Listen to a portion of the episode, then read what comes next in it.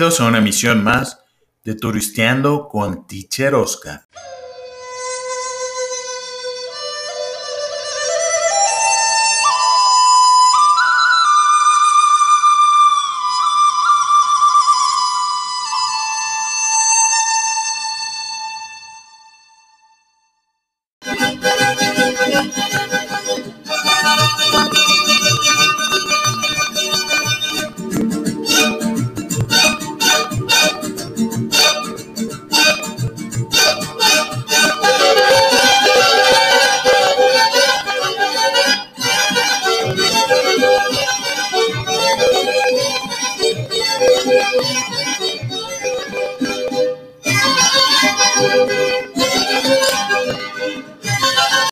El estado, el estado de Jalisco, hogar del tequila, los sones y el mariachis, y el mariachi, donde se respira la mexicanidad en toda su geografía.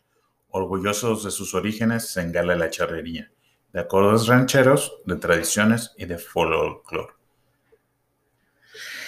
Ah, Jalisco, dentro de esto que de esto, de esto les puedo comentar que Jalisco es protagonista de aquellas películas de la época de oro donde interpretaba, se interpretaban canciones que enunciaban el nombre Ay Jalisco no te rojas, rajes, donde podemos disfrutar no solo de la algarabía de su gente, sino de un vasto territorio con costumbres y climas tan diferentes. Su zona costera es otro referente a nivel internacional, un destino para el turismo por sus playas idílicas bañadas por las hermosas aguas del Océano Pacífico. Su gastronomía nos regala bocados de México en cada plato. La belleza de su capital, Guadalajara, le mereció un himno escrito por el, el compositor mexicano Pepe Guizar, que enaltece los atributos sin rubores de esta hermosa ciudad. Hoy en día es una de las más importantes de la Ciudad de México, donde se pueden llevar a cabo numerosas actividades, desde descubrir los rincones más históricos y emblemáticos, con sus construcciones virreinales, que apetece admirar en un pausado recorrido por la ciudad, por el centro de la ciudad o el corazón de la ciudad. También nos podemos maravillar en, sus en nuestros andares con la Catedral Metropolitana, con un estilo neogótico que data del siglo XVI, el Instituto Cabañas, que fue obra de Manuel Tolsá, que en sus inicios fungiera como un hospicio y en el que actualmente podemos apreciar una colección muralista de José Clemente Orozco o el monumental Teatro de, de Gollado, que derrocha suntuosidad tanto en su interior como las representaciones en mármol de Apolo y sus nueve musas, y en su interior de grandes dimensiones, donde remata con su opulento estilo al contemplar la bóveda ataviada de un fresco inspirado en el cuarto canto de la Divina Comedia de Dante. Otro edificio, otro edificio de gran belleza es el Palacio de Gobierno, que cuenta con un museo que detalla la historia de la ciudad y la rotonda de los jaliscienses ilustres, donde descansan los restos de los personajes más relevantes oriundos de Jalisco.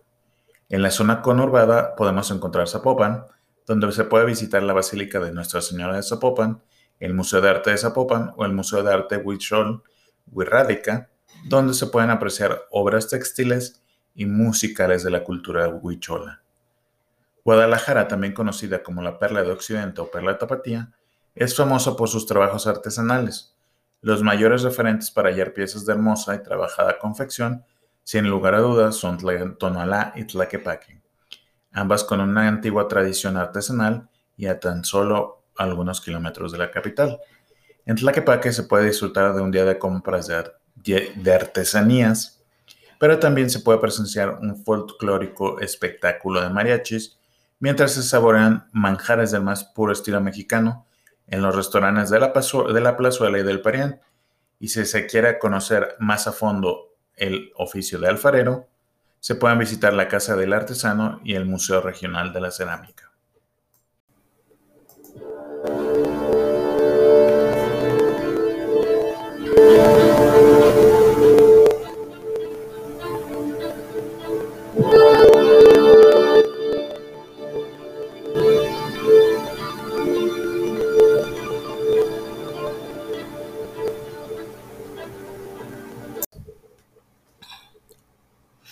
Aventúrate por México. Algunos, lugares que no podemos perdernos en Guadalajara son la Plaza de Armas, el Palacio de Gobierno, la Catedral Metropolitana, la Rotonda de los Jaliscienses Ilustres, la Plaza de la Liberación, el asombroso Teatro del Collado, la Plaza Tapatía, la Plaza Fundadora, el Rincón del Diablo y el Hospicio Cabañas, que es un centro cultural reconocido por la UNESCO, con murales del pintor José Clemente Orozco y la obra de Manuel Tolsá, en el que se aprecia la existencia de personal para controlar el acceso de la gente de manera sanitizada hoy en día que vivimos el coronavirus.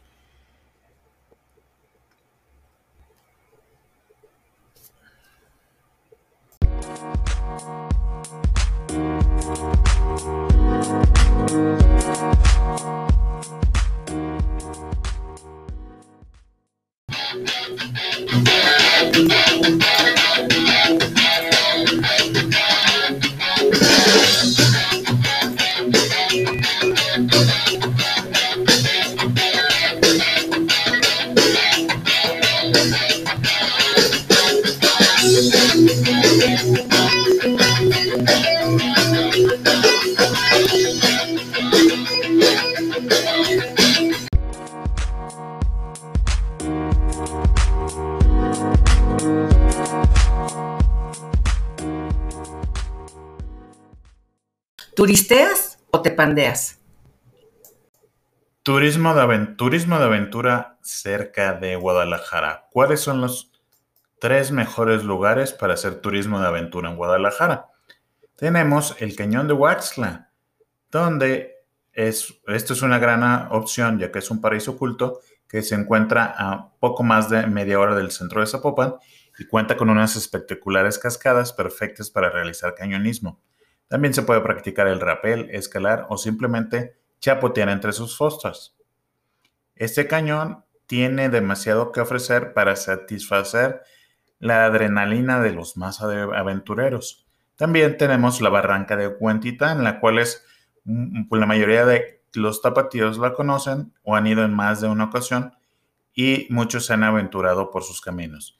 Este es un destino perfecto para realizar ecoturismo, ya que no solo ofrece visitas vistas espectaculares, sino que alberga una gran, video, una gran biodiversidad envidiable. En la época de lluvias también se pueden observar varias caídas de agua, las cuales son perfectas para alimentar las redes sociales de los aventureros. Existen muchas rutas para practicar senderismo, aunque el problema no es la bajada, sino la subida. Muchos han subido la parte del tren me la han bajado más bien, aparte del tren, pero la, la subida se les ha dificultado y muchos han tenido percances. Por ende, te invitamos a que no olvides llevarte unos tenis muy cómodos, mucha agua y llevártela a tu ritmo y con tranquilidad. El bosque de la primavera es otro clásico de los tapatíos, ya que no es solo famoso por los incendios que se sacan cada año o cada temporada, en la televisión, sino porque es una excelente opción para practicar ecoturismo, con sus aguas termales, su fauna y sus senderos, perfectos para caminar o incluso para hacer ciclismo de montaña. Este pulmón jalisciense es ideal para aquellos que quieren escapar brevemente del caos de la ciudad. El último punto que tengo que recomendarles es el Diente, que es un sitio cercano a Guadalajara donde se practica la escalada. Es tu mejor alternativa, si te olvidas de las paredes artificiales, esta formación rocosa está llena de posibilidades para escaladores de cualquier nivel. Sus bloques de granito son perfectos para principiantes, pero también hay rutas que podrán, pondrán a prueba la pericia de los pero también hay rutas que pondrán a prueba la pericia de los expertos. Eso sí, se recomienda siempre ir en grupo y contratar a alguien que los guíe y los asesore si, es que no conocen la zona.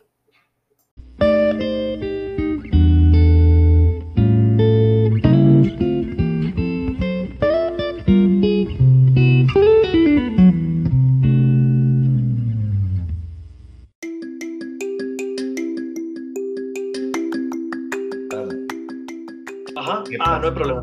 ¿Qué pasó con esa,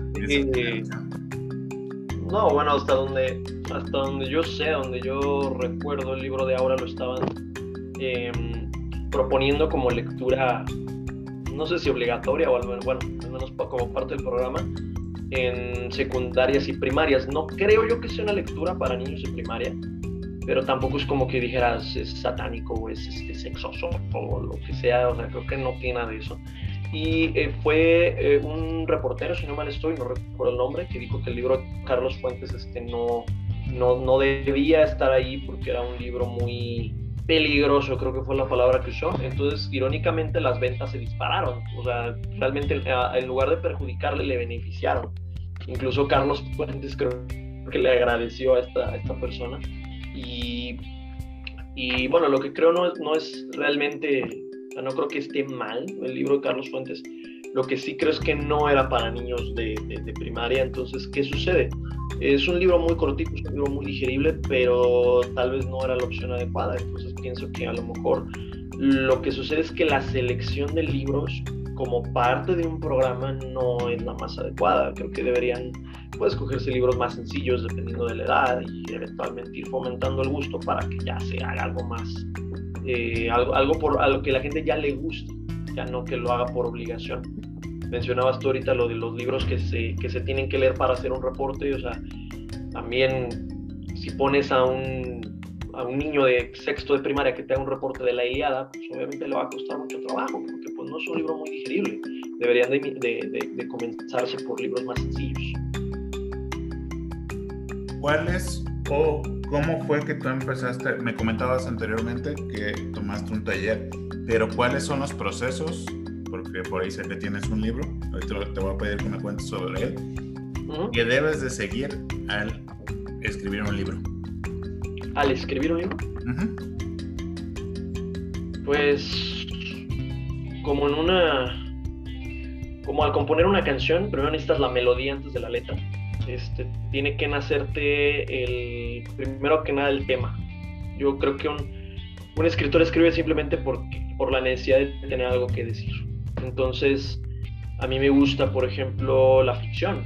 A mí me encanta inventar historias que suenen realistas, pese a que lo que estás leyendo ahí sabes que no puede ser, eh, que, lo creas. Entonces, un proceso que hay que seguir, pues primero que nada es tener algo que decir, qué mensaje quieres transmitir con tu libro, porque no es nada más eh, la historia, es lo que el mensaje que conlleva.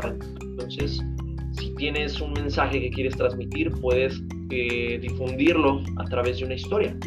Ya cuando tienes la historia, ya vas dándole vida a los personajes, a, las situaciones que viven, la problemática que tienen, el lugar donde se desarrolla la historia, ya puedes empezar a escribir. Pero bueno, ¿qué, qué tiene que hacer un escritor? Un escritor tiene que leer. Si no lees, no puedes escribir. Tienes que mantenerte en ese mundo, tienes que tener tus influencias, tienes que aprender de los grandes para, para ya tu poder decir que escribes. Ya cuando ya escribes un libro, bueno, ya a partir de ahí empiezas a equivocarte y de esas equivocaciones empiezas a aprender. A estas generaciones que sí, muchos leen mucho, unos no tanto, unos más que otros, se les debe enseñar, tú consideras dentro de como una materia nueva la narrativa, a tener un poquito de narrativa para, porque muchos tienen la ilusión o el sueño de sí, leen mucho y dicen yo quiero hacer como el famoso dicho, planta un árbol y haz tu libro. Mm. Pues, eh, no, no, sabría yo si, si la narrativa como tal, pero sí enfocarlos quizá más al arte, porque a lo mejor un, un, pintor te puede contar una historia a través de un cuadro, y a lo mejor a él no se le dan las letras, pero te puede contar una historia. Tú puedes ver una historia, por ejemplo, en la ópera a través de una canción o en el baile a través de, de una melodía que, que, ves cómo se mueve el, el, el, el bailarín, la bailarina, entonces, este, creo que más bien sería el arte. La, literatura y las letras tienen que estar presentes como una materia. Leer, tener que leer algún libro, presentarte un reporte si gustas, pero, pero la narrativa a lo mejor no, más bien sería enfocarlos más al arte y que, que pudieran a lo mejor los, los estudiantes desde temprana edad eh, ver fomentado ese, ese, ese gusto, si es que lo desarrollan por decir, a lo mejor no tiene que ser algo precisamente tan artístico. Un arquitecto puede crear un, un edificio y eso es arte a su manera. Pero sí, a lo mejor no la, no, no la narrativa, pero sí tener las letras presentes, porque pues bueno, este, no es secreto que, que si, si alguien lee puede tener más cultura, puede discutir, debatir sobre más temas, pero pues a lo mejor que los enfoquen más hacia, hacia todas las artes posibles. ¿Tú tienes alguna idea o te has puesto a pensar cuánto es el promedio que lee, que lee la gente como mexicano o el mexicano en promedio? Hubo una estadística hace cerca de seis años que decía que nosotros éramos el país número 107 en cuestión de la lectura y estábamos por encima como de otros no sé cuántos países participaban, no sé participaban absolutamente todos, lo dudo mucho, pero estábamos por encima de cuatro países nada más. Todos estos de América Latina. Entonces, este, lo, que, lo que mencionaban era que el mexicano promedio lee como mucho un libro al año. Entonces, pues sí, es bastante vergonzoso. ¿Y qué tendremos que hacer para cambiar esta situación? ¿Cómo se tendría que fomentar eh, esa, ese amor a la lectura? ¿O cómo le tendrían que hacer los papás? Bueno, yo algo que creo muy personalmente es que desgraciadamente los libros son muy caros. Creo yo que hay muchos libros que a la gente le gustaría conseguir, pero los acaba tratando de buscar eh, a lo mejor en PDF, en, internet o en audiolibros, porque, digo, usando las redes obviamente, porque en físico son muy caros. Creo yo que es algo que es quizá parte del problema, pero también sabemos que pues hay gente que digo se gasta más de alcohol a la semana de, lo que gastaría en un libro al año, ¿no? Entonces, este, pues principalmente que se, fomente el, el, interés desde pequeños, que igual, insisto, con libros sencillos, libros digeribles desde pequeños, pero pues que se haga algo que forme parte de la vida diaria. Es decir, si tú acostumbras a un niño a que te lea un libro al mes, pues de grande te va a leer este, mínimo 12 libros al año. Ahora sí, me gustaría que me comentaras de tu libro, que se llama Partituras para Olvidar y otras pesadillas. ¿Qué género es? ¿De qué trata este libro? Ah, bueno, mira, tengo una copia. Este, este es el libro, Partitura para Olvidar y otras pesadillas. El libro, bueno, es el primer libro que escribí individualmente, es un compendio de cuentos de, de, horror. Em, los cuentos se desarrollan en un mismo pueblo, de manera que están interconectados. Tú puedes agarrar cualquier cuento al azar y leerlo y va a funcionar de manera independiente, pero si lo lees en orden, todos los cuentos van a ir contando una misma historia, porque hay personajes recurrentes, personajes que a lo mejor eh, primero eran protagonistas, después fueron personajes secundarios en otro cuento. Al revés, a lo mejor se habla de un personaje incidental y un cuento más adelante ya resulta ser el protagonista y sí convergen todos en un final, eh, en una misma conclusión al final. Entonces, pues el género es horror, todos son independientes, no tienen una, una extensión en particular, como puede haber un libro de media página, puede haber otro de un cuento de media página, perdón, puede haber otro de 15 páginas, pero sí todos tratan de funcionar del mismo modo. ¿En qué te inspiraste para hacer tu libro?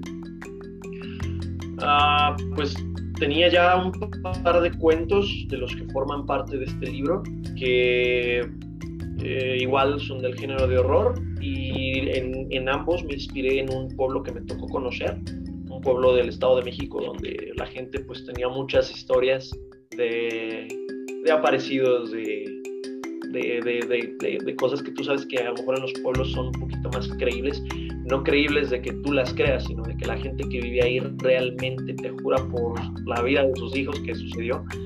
Y, como me di cuenta de que ambos, ambos cuentos podían funcionar dentro de la misma historia, se me ocurrió escribir más que, que fueran en ese mismo pueblo. El pueblo, el nombre del pueblo de este libro es eh, Villarse, entonces no, no, es un pueblo real, es un pueblo ficticio que funciona para este, para este libro, pero sí fue, fue inspiración de pueblos reales. Además de tu libro, ¿tienes algunas otras colaboraciones? ¿Has colaborado con algunos otros escritores? Eh, sí, este, me tocó, pude formar parte de los ganadores de un concurso por parte de una editorial que se llama Endira. Esta editorial hace un premio anual eh, para 20 autores, ahí pueden colaborar. También me tocó colaborar precisamente con el, con el tintero. Escribimos un libro de cuentos hace poco. Aquí está el nombre de Nadia, Nadia Arce. ella pues fue la coordinadora, ella ahorita ya no está escribiendo como tal en las colaboraciones, sino que es más bien la editora. Ahorita estamos este, por sacar un, libro nuevo este año y de hecho en, Facebook, por, la, por aquello de las redes, la pueden encontrar tal cual Nadia Arce o El Tintero. Pero el Tintero lo pueden encontrar como el taller o la editorial. Ella ahorita está trabajando ya como, como editora. Ok. ¿Qué es lo más complicado de publicar un libro? Pues hay, hay dos maneras de publicar que yo conozca. Eh, una es independiente y otra es con una editorial. Si publicas de manera independiente, todos los gastos te los llevas tú, pero también todas las ganancias. Sin embargo, eh, esta parte que suena muy bien de llevarte todas las ganancias, tienes obviamente tú que venderlo por tu cuenta, distribuirlo por tu cuenta, eh, tú ganarte a tus lectores por tu cuenta. El detalle es que la otra manera, es publicar con una editorial, la editorial va a mover tu libro, la editorial eh, te va a hacer publicidad, prácticamente no tienes que hacer nada, salvo quizá pagar algunos, eh, algunas cuestiones de honorarios, pero lo que ganas cuando publicas con una editorial relativamente es un porcentaje muy pequeño, casi casi simbólico, podríamos llamarlo. Pues se escucha complicado. Me imagino que tú, igual que todos los autores, tú editaste tu libro o tuviste el apoyo de un editor. ¿Qué fue lo más complicado de tener que dialogar con el editor, que quitar, que poner, que subir, que bajar?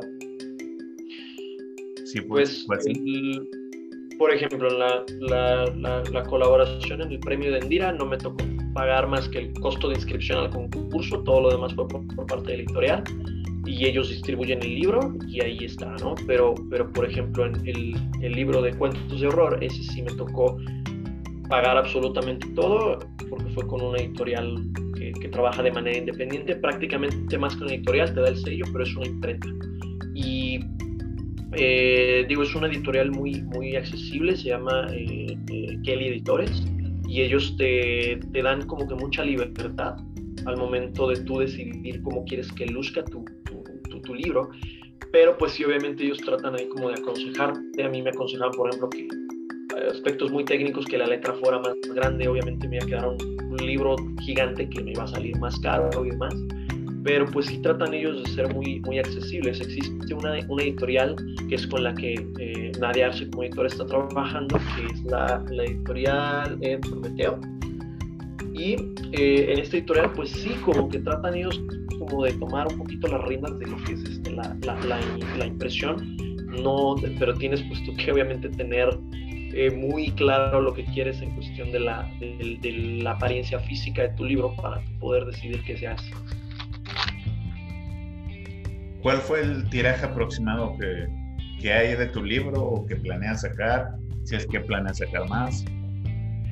Eh, sí, bueno, eh, primero Dios, estoy esperando una, una, segunda edición. Ahorita de la primera edición se han, se han, impreso, se, han impreso perdón, 400 ejemplares. Esos, de esos 400 me quedan aproximadamente 50, más o menos. Este, los, los, primeros 100 se vendieron este, en, durante la presentación del libro, se vendieron como 60 y los 40 que quedaron se vendieron en el siguiente mes. Em, los demás los pude vender en una presentación que la editorial me consiguió em, en la FIL. No fue como tal una, una presentación, fue más bien un, espacio en la FIL, en el stand de editores independientes para poder firmar yo libros. Ahí se vendieron también algunos.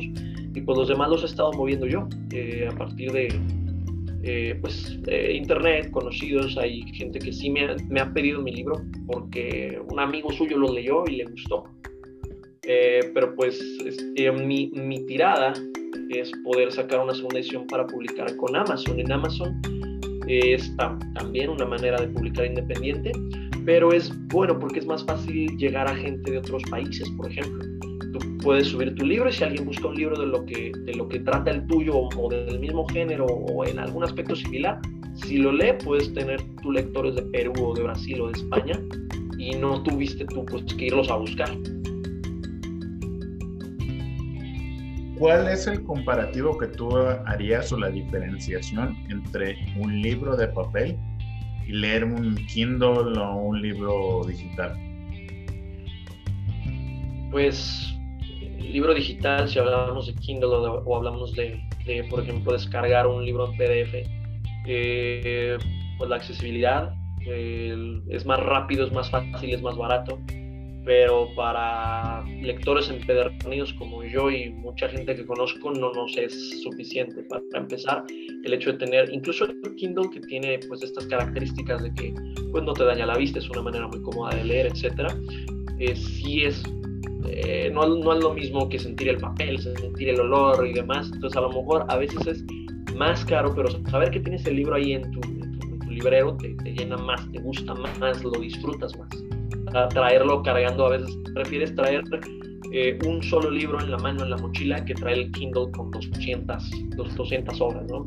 Yo sé de gente que utiliza Kindle porque es más rápido, es más fácil y más barato, lo que gustes, pero preferirían tener los libros físicos. Lo hacen aquello nada más por aquello de la, de la facilidad. ¿A ti te gustaría volver a regresar a hacer alguna presentación en la FIL, pero algo un poco más grande? Eh, sí, claro, bueno, es, muy difícil eh, tener una presentación en la fila, y estar ya respaldado por, por, una editorial o tener todo el dinero para pagar ese espacio. Eh, como tal, como te decía, como tal, no he tenido yo ninguna presentación en la FIL, solo esta parte de el área de, para firmar el libro. Cuando fue la, la, presentación de Endira, sí se realizó en la FIL, sí hubo un, un, un salón preparado para, para la presentación y claro, claro que me gustaría volver a, realizar algo como eso. De tu libro, ¿dónde lo puede conseguir la gente? Eh, bueno, yo estoy en, en, Facebook como Carlos Heredia Vargas. Ese es mi perfil de escritor y ahorita lo estoy distribuyendo yo por mi parte. Como no lo he subido a Amazon, eh, a mí me gusta pues de, moverlo por mi cuenta. Entonces, ah, buscándome en, Facebook, este, pueden adquirir el libro. ¿Cuál es el, costo aproximado de tu libro, Carlos? el libro está en 190. Es un, precio un poquito más barato del que me han recomendado, pero precisamente me agrada. Simplemente mientras yo pueda recuperar el costo de, inversión y, pueda difundirlo, yo con eso estoy feliz. Te agradezco.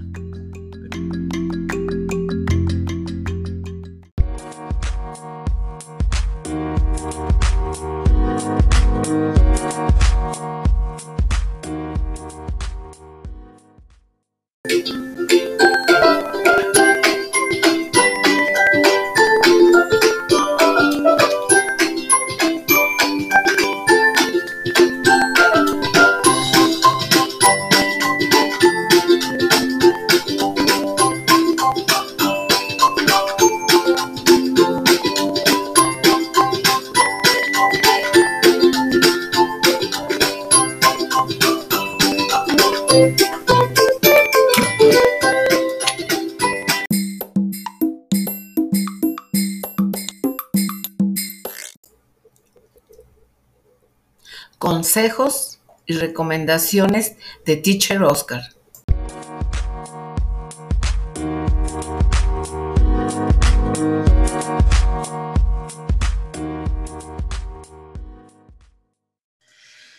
¿Cómo es que empieza Carlos a incursionar en el idioma inglés? Ah, pues, pues nunca lo estudié como tal, más allá de lo de las, las clases que venían aledañas en la, la, primaria, la secundaria y demás, pero pues a mí me, me gustaba mucho ver las películas siempre en su idioma original, me gustaba más cómo sonaban las voces, cómo, cómo el guion este, nos llevaba a lo mejor a transmitirnos algo que no siempre era la misma intención, si escuchabas la película rolada o la serie, y pues me llamó mucho la atención el, poder decir las cosas, los diálogos como los decían los actores y pues de escucharlos, por ejemplo, no solo las películas, los videojuegos, las series y demás, canciones, sobre todo música, eh, me, llamaron la atención lo suficiente como para empezarlo a aprender yo por mi propia cuenta. ¿Llegó algo o hubo algún momento en que por tu necesidad de trabajo tuvieras que hablarlo más, leerlo más, oírlo más? Eh, sí, bueno, el primer trabajo, el primer empleo que tuve, que pues sí, claro, fue por necesidad, el primer empleo que tuve relacionado con el inglés fue el, el Contact Center eh, Teleperformance y pues puedo decirte que no, no, no tenía un nivel tan increíble de inglés cuando entré ahí, pero me aceptaron la entrevista y me dijeron, sí, empiezas mañana y entras a capacitación. Entonces fue como lanzarme, aunque yo sabía que todos los que estaban ahí en mi equipo sabían por lo menos lo mismo que yo, pero la mayoría sabían mucho más. Entonces, pues sí fue, fue por necesidad y sí lo, sí, lo, sí lo tuve que aprender como que sobre la marcha. Es, estar ahí en el call center te hizo incrementar tu vocabulario. ¿Le recomendarías a los chavos que están buscando entrar a un call center, igual sea por necesidad o por, la, de económico de tener que practicar el idioma, que se avienten? bueno, en aspecto económico no creo que en esos lugares se pague tanto como se, merece porque sí es un, estrés tremendo, pero eh, sí lo recomendaría porque, eh, bueno, nos tocó en la, en la, escuela donde trabajábamos eh, una chica que sí sabía inglés y su sueño era ser maestra de inglés, pero pues no tenía el nivel. Yo, yo le, le recomendé meterse a, cualquier call center porque le dije que ahí pues lo iba a afianzar como debía, porque ahí lo que tienes es necesidad. Entonces, este, no, más allá del dinero, me refiero a la necesidad de, de, que si no lo hablas no puedes realizar tu chamba. Entonces, este, tienes al cliente hablándote en inglés, generalmente están enojados, generalmente están acelerados, y si no lo hablas no puedes hacer tu chamba. Entonces, por, por la misma necesidad de hacer bien tu trabajo, es que lo aprendes mejor. Entonces, sí, claro que sí lo recomendaría. ¿Tú por qué dirías eh, ya está entrando un poquito en tu tema de la docencia, que la gente debe de hablar el idioma inglés.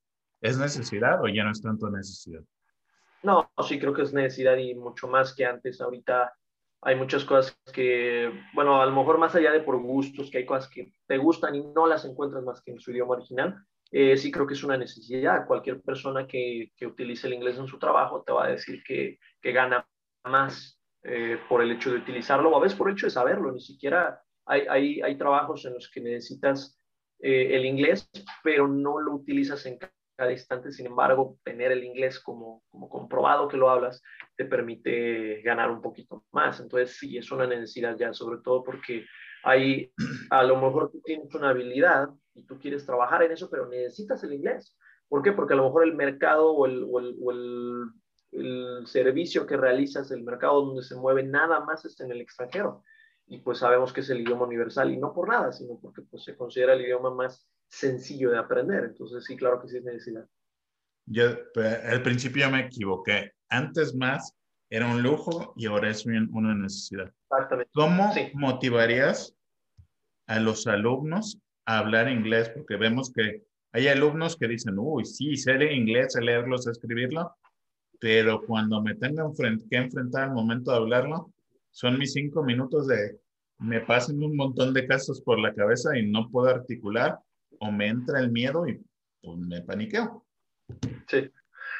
Eh, ¿Cómo motivarlos? Pues yo les diría que absolutamente de lo que quieran, les guste y les interese, van a aprender más y van a tener acceso a más si hablan inglés. Precisamente te comentaba, por ejemplo, de lo, por los gustos, ¿no? Si a mí me gusta eh, leer y me gusta un autor, pero a lo mejor el autor no es muy conocido y sus libros no los han traducido a español, no tengo de otra más que, más que leerlos por mi cuenta o esperar a que alguien los traduzca, cosa que pues no suele suceder. Y pues eh, prácticamente cualquier cosa que te guste vas a tener más acceso a ella si, si consigues este, a, hablar, hablar el idioma. ¿Por qué? Porque desde películas, videojuegos, este, cualquier tipo de arte, cualquier tipo de lujo que te gusta viajar, el hecho simplemente de no tener que contratar a un intérprete, ya poderlo hablar por tu propia cuenta es ya un lujo tremendo. Es lujo en ese aspecto, la necesidad ya es hablarlo, pero ya puedes darte el lujo tú de pues, no contratar a un intérprete, de conseguir todo lo que te gusta en su idioma original. Hay, hay gente que te dice, no, pues estoy viendo eh, Game of Thrones, okay, pero lo estás viendo en español, no, en español. No estás viendo Game of Thrones, estás viendo Juego de Tronos y es otra historia, es otra idea totalmente diferente porque hay momentos donde las frases, las, las escenas, los diálogos te cambian absolutamente todo. Tienen otra intención, tienen un, una, una palabra o una frase que después va a repercutir más y no la cachaste porque no lo estabas viendo en su idioma original. Es como si quisiéramos ver el chavo del 8 doblado en inglés, o sea, no va a ser lo mismo. De hecho, yo considero que no es lo mismo. Sí, es Juegos de Tronos, pero es como si tradujeran una película mexicana, cubana o argentina al castellano y te digan, jolines, tío, pasó esto. Es lo mismo. Es, yo creo que es motivar al alumno a hacerlo. Ahorita se me viene a la mente, no sé si existen los libros de, de J.K. Rowling y de, Harry Potter y de Stephen King traducidos al español.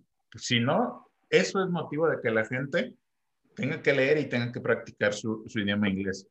¿Cuáles considerarías que son las ventajas de hablar este idioma? Además de, de que te apoyen en lo laboral, económico, ¿considerarías que hay otras ventajas?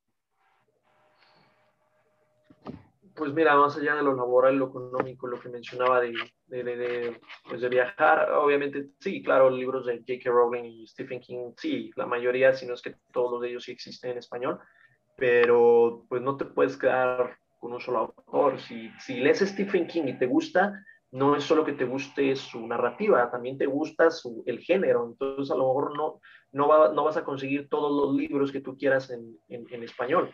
Entonces, sí, pues bueno, es una necesidad simplemente el hecho de poderte desenvolver. Te encuentras a un nativo de, de Canadá en la calle, no, el hecho es ni siquiera poder decir indicaciones para llegar a algún lado, o sea, es un impedimento tremendo, es una, una barrera. Y, y, sí, pues claro que este, son esas las, las ventajas, pero no, mmm, yo diría que no es el hecho de que sean muchísimas, sino el hecho de que son muy, muy, amplias, muy amplias, el hecho de poder viajar, el hecho de poder conocer lo que quieras, que, que nunca va a haber algo que tú leas y digas, ching, es que no está en el idioma que yo quiero. Es decir, si te lo encuentras en portugués, a lo mejor se traduce al español, pero a ver, de inglés, a lo mejor no todo lo que te encuentres en inglés va a estar traducido o, o, o, o doblado al español, entonces pues sí necesitas tú, tú, pues darte a la tarea. ¿Has tenido o has visto algún progreso en tus alumnos desde que el que empieza desde cero y va escalonando poquito a poquito, el que va de intermedio hasta avanzado? Pues, pues bueno, muchos, muchos llegan en cero, muchos ya tienen algo, algunos te dicen que ya saben y no, pero, pero lo que yo siempre he pensado es que el progreso de un alumno que estudia inglés se basa en que escuche el idioma. Tú, tú, tú naces sin saber un solo idioma, eh, más allá de la kinestesia que uno puede aprender de bebé, pero a ti nadie te dice que, que tu mamá se llama mamá. Simplemente cada vez que dices mamá, pues ella viene, ¿no? Entonces, el, el, el, inglés se aprende escuchando. Es decir, tú lo guías al alumno a través de las clases, le explicas la gramática, lo haces que practique, pero a final de cuentas va a aprender únicamente si escucha inglés. Escuchar inglés mientras tomas clases de inglés, pues es, no, no, no, no es nada más necesario, es indispensable. Si tú tomas clases de inglés, pero no escuchas el idioma, es como que tomes clases de natación sin meterte al agua. no, no es que sea muy difícil, es que es imposible. Yeah es una buena analogía, es como la, me recuerdas el día de ayer que estaba viendo un reportaje de pingüinos bebés, cómo los enseñan, los meten a una, pues como una hielera con agua helada, lo meten y después de ahí se va acoplando el agua y lo pasan a un tanque chiquito antes de que pase al tanque grande, esto es en un zoológico, y empiezan a nadar y a no tenerle miedo al agua. Ajá. También me gustaría saber, Carlos, ¿en cuánto tiempo tú consideras que una persona puede llegar a ser bilingüe? Olvidándonos de que muchas escuelas te dicen, no, pues amiguito, en un año eres bilingüe, en seis meses eres bilingüe, en tres meses, en siete semanas. Sí, claro, bueno, no. Eh, sí, yo creo que es un mito eso de en seis meses lo hablas, en un año lo dominas, no, porque o sea, todos los alumnos son diferentes todos los alumnos tienen diferente eh, facilidad, diferente grado de facilidad. A mí me han tocado alumnos que de plano no avanzan, pero no es por, por, el, por el idioma como tal, es simplemente que pues no hacen tarea, no tienen a lo mejor la necesidad, lo hacen más por, por, por, verse forzados a tener que aprenderlo que por gusto. Creo yo que es el gusto, pero pues te puedo decir, tengo alumnos que lo han aprendido en seis meses, tengo alumnos que se han tardado dos años, pero, pero sí me ha sucedido que el alumno que yo sé que, el alumno que escucha y el alumno que le agarra el gusto, no nada más que lo aprende porque tiene que, sino que se motiva y le gusta y le encuentra el sabor al inglés, lo aprende, yo creo que un eh, 70-80% más rápido que una persona que lo aprende porque tiene que. Entonces sí es eso, o sea, cada, cada uno tendrá su habilidad, cada uno tendrá ya su, su, eh, conocimiento previo del idioma, pero sí, o sea, si tú lo escuchas, si tú te motivas a aprenderlo, si le agarras gusto, le encuentras sabor al inglés, que no lo escuches porque tienes, porque el maestro te dijo, no, sino porque realmente te llama y dices, mira, esto, lo, lo, esto que estoy escuchando me lo explicó el teacher la semana pasada y ya lo sé decir, este, es, es rapidísimo. Es, ahí, ahí ya depende de cada persona, pero sí es muy rápido. Si tú escuchas inglés y le agarras el gusto, es rápido, rapidísimo. Te diría mínimo, mínimo, este, cinco o seis meses, pero sí hay gente que lo puede aprender en menos de eso. Yo creo que la, la, tanto la juventud o la época de la vida, el ritmo con, lo que, con el que aprendes y la, diría mi abuela, la constancia. No es tanto machetearle, sino ser, ser constante. Ya para finalizar, Carlos, ¿qué mm. recomendaciones tú les darías a esa gente que quiere seguir aprendiendo inglés o empezar a aprender inglés? Bueno, no, simplemente no dejar de escucharlo. La gente suele creer que, por decir, si vas al trabajo y pones una, una, una canción en inglés, ya, ya mejoró tu nivel y no, o sea, no es cierto. Es, es precisamente la constancia, como tú dices, uno no se da cuenta cómo se va desarrollando el oído, pero si tú empiezas a, hacerlo un hábito y le empiezas a encontrar gusto a cómo, se pronuncia, cómo se dice, y no nada más el inglés, sino cualquier idioma, ya estás encaminado a aprenderlo. Mi, mi, mi esposa, como por poner un ejemplo, mi esposa le encanta el anime y nosotros de repente nos ponemos a ver este, tres, cuatro capítulos de anime seguidos y te puedo decir que me sé expresiones en japonés, no porque yo diga, oh, tengo la habilidad, no, sino por la constancia de estar escuchando. Si tú escuchas que cada vez que, que un personaje dice thank you, ponenle el subtítulo de gracias, tú no te vas a acordar de dónde aprendiste que thank you significa gracias, pero lo vas a traer muy arraigado y así sucede con, todas las expresiones y todas las frases. Entonces es eso. Si tú quieres, eh, bueno, para alguien que quiera aprender eh, el idioma, que quiera empezar a tomar clases del idioma, es, es, es, eso precisamente, no, no decir, a ver, ¿dónde encuentro clases? ¿Dónde me cobran más? ¿Dónde me cobran menos? ¿Cuál es la mejor escuela? No, simplemente escucharlo. Tienes, te lo tienes que hacer un hábito porque no hay otra, no hay, no hay otra manera de aprenderlo. Pues agradezco tu tiempo, Carlos, y que tengas un excelente tarde. Gracias, hermano, gracias a ti.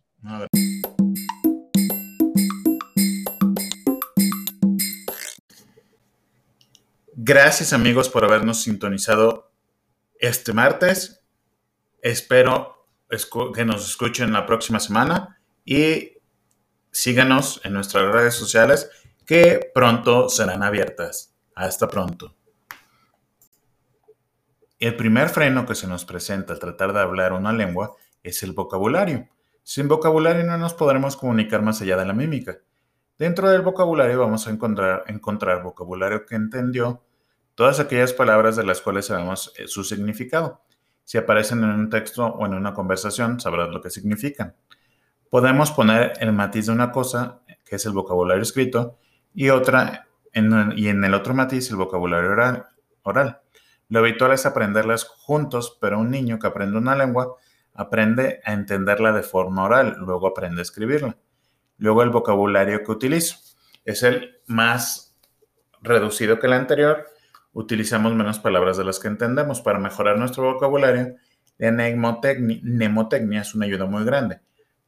En, un artículo que es de la Escuela de Memoria, hablaremos o nos contarán o nos darán a conocer los análisis de la mnemotecnia con estudios de memorización, donde podemos recordar fácilmente las palabras para después llevarlas a la memoria de largo plazo y moverlas con fluidez. Es precisamente la fluidez lo que buscamos con el vocabulario y gracias a las técnicas de memorización conseguiremos mover el idioma con fluidez en menos tiempo. La pronunciación es otra parte a trabajar para entendernos con cualquier idioma. Igual que como memorizamos, igual que como memorizamos una palabra, la escritura de una palabra, podemos memorizar cómo se pronuncia al escucharla y practicarla. Esas van a ser las claves. Asimismo, la sintaxis, que es la forma, cómo formar las frases de manera correcta, es algo que se estudia y a lo que se les hace, se hace mucho hincapié o énfasis en las escuelas. Sin embargo, aunque no hablemos perfectamente el idioma, lo normal es que no se entiendan. Por lo tanto, la sintaxis no debería de ser una prioridad al principio y no debería de ser algo que nos impida seguir aprendiendo el resto de habilidades de un idioma.